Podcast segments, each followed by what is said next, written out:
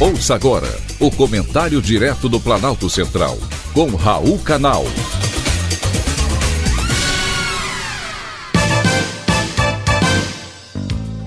Queridos ouvintes e atentos escutantes.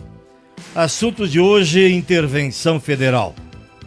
A intervenção federal, decretada pelo presidente Luiz Inácio Lula da Silva no governo do Distrito Federal, não se justifica mesmo diante da invasão das sedes dos três poderes, por manifestantes contrários a serem governados por um condenado pela justiça. Essa medida servirá apenas para acirrar ainda mais os ânimos em todo o país e agravar o quadro de insatisfação política por parte daquela parcela da população honesta. Uma intervenção federal é medida de caráter excepcional, que afasta a autonomia do Estado. E, de acordo com a Constituição, ela só pode ocorrer quando for desobedecida a ordem ou decisão judiciária, o que, até o momento, não aconteceu.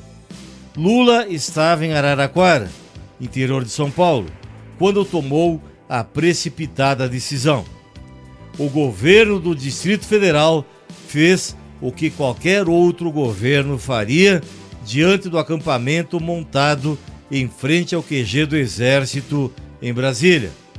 Deixar quieto. Foi o que fez o governo do Paraná ao permitir o acampamento Vigília Lula Livre, formado em frente à sede da Polícia Federal em Curitiba por longos 580 dias. Também lá, os militantes petistas estavam insatisfeitos com a prisão do então ex-presidente. Como aqui, o acampamento formado não foi mexido.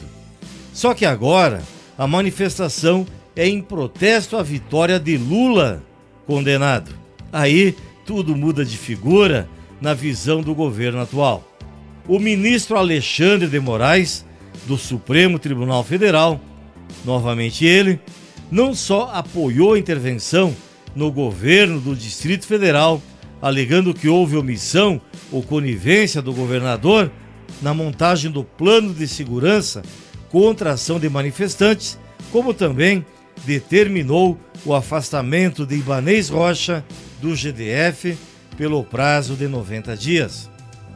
A depredação à sede dos três poderes precisa sim ser investigada e os responsáveis devem ser julgados e punidos nos termos da lei.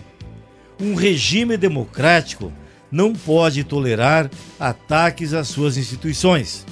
Se houve leniência da polícia, ela também precisa ser investigada. Porém, é preciso ter cautela ao associar automaticamente autoridades do antigo governo aos atos e vandalismos.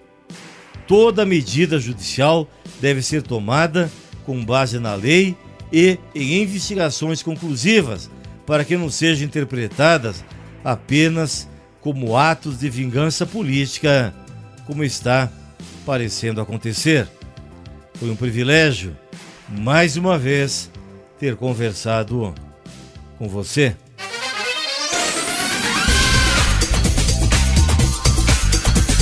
Acabamos de apresentar o Comentário Direto do Planalto Central, com Raul Canal.